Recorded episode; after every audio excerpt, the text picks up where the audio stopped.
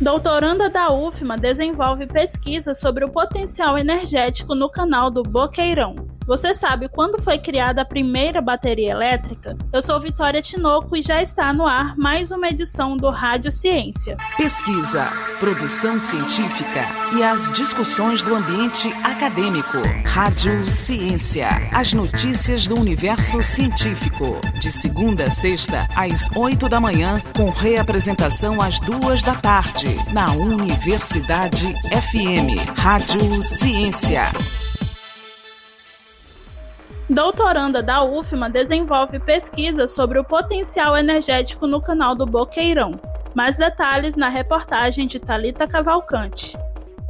A pesquisa é intitulada Modelagem computacional para avaliação preliminar do potencial de correntes de maré no canal do Boqueirão analisa o potencial energético do canal na Baía de São Marcos.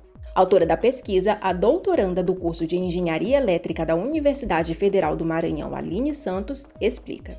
A ideia do meu trabalho foi estimar, foi fazer um cálculo, utilizando uma ferramenta de modelagem hidrodinâmica computacional desse potencial energético proveniente das correntes de maré dessas áreas, levando em conta a morfologia desses estatuários. Com o estudo de caso, o local escolhido foi o Canal do Boqueirão. Ele fica localizado entre a Ilha do Medo e a nossa Ilha de São Luís, e esse local foi escolhido pelo seu reconhecido potencial energético. Segundo a Aline, as energias renováveis oceânicas são importantes no combate à degradação do meio ambiente. E o Brasil ele apresenta um potencial eletromaremotriz bastante significativo, principalmente na costa do Maranhão, do Pará e do Amapá.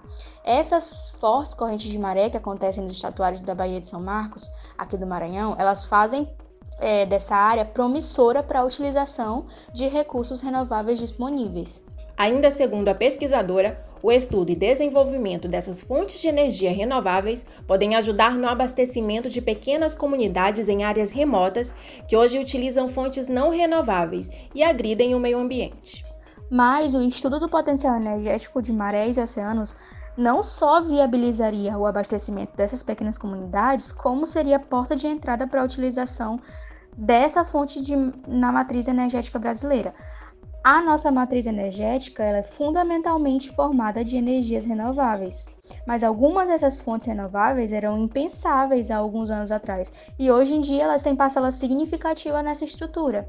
De acordo com o Balanço Energético Nacional de 2022, a soma das energias renováveis eólica e solar, elas resultaram em 13,07% da oferta interna de eletricidade no Brasil em 2021.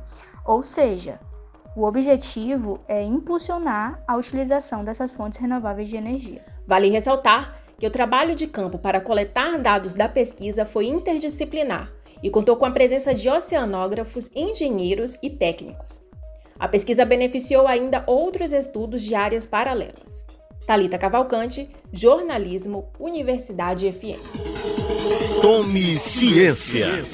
E a primeira bateria elétrica, você sabe quando foi criada? Aconteceu em 1800, quando o cientista italiano Alessandro Volta percebeu a produção de eletricidade quando duas sondas de metais diferentes eram mergulhadas em certas soluções químicas. É em homenagem a ele que a unidade de medida de tensão elétrica é chamada de volt. Apesar da descoberta, a invenção, a pilha voltaica, não era capaz de produzir eletricidade por muito tempo e precisou ser aperfeiçoada anos mais tarde por outros inventores. Você sabia?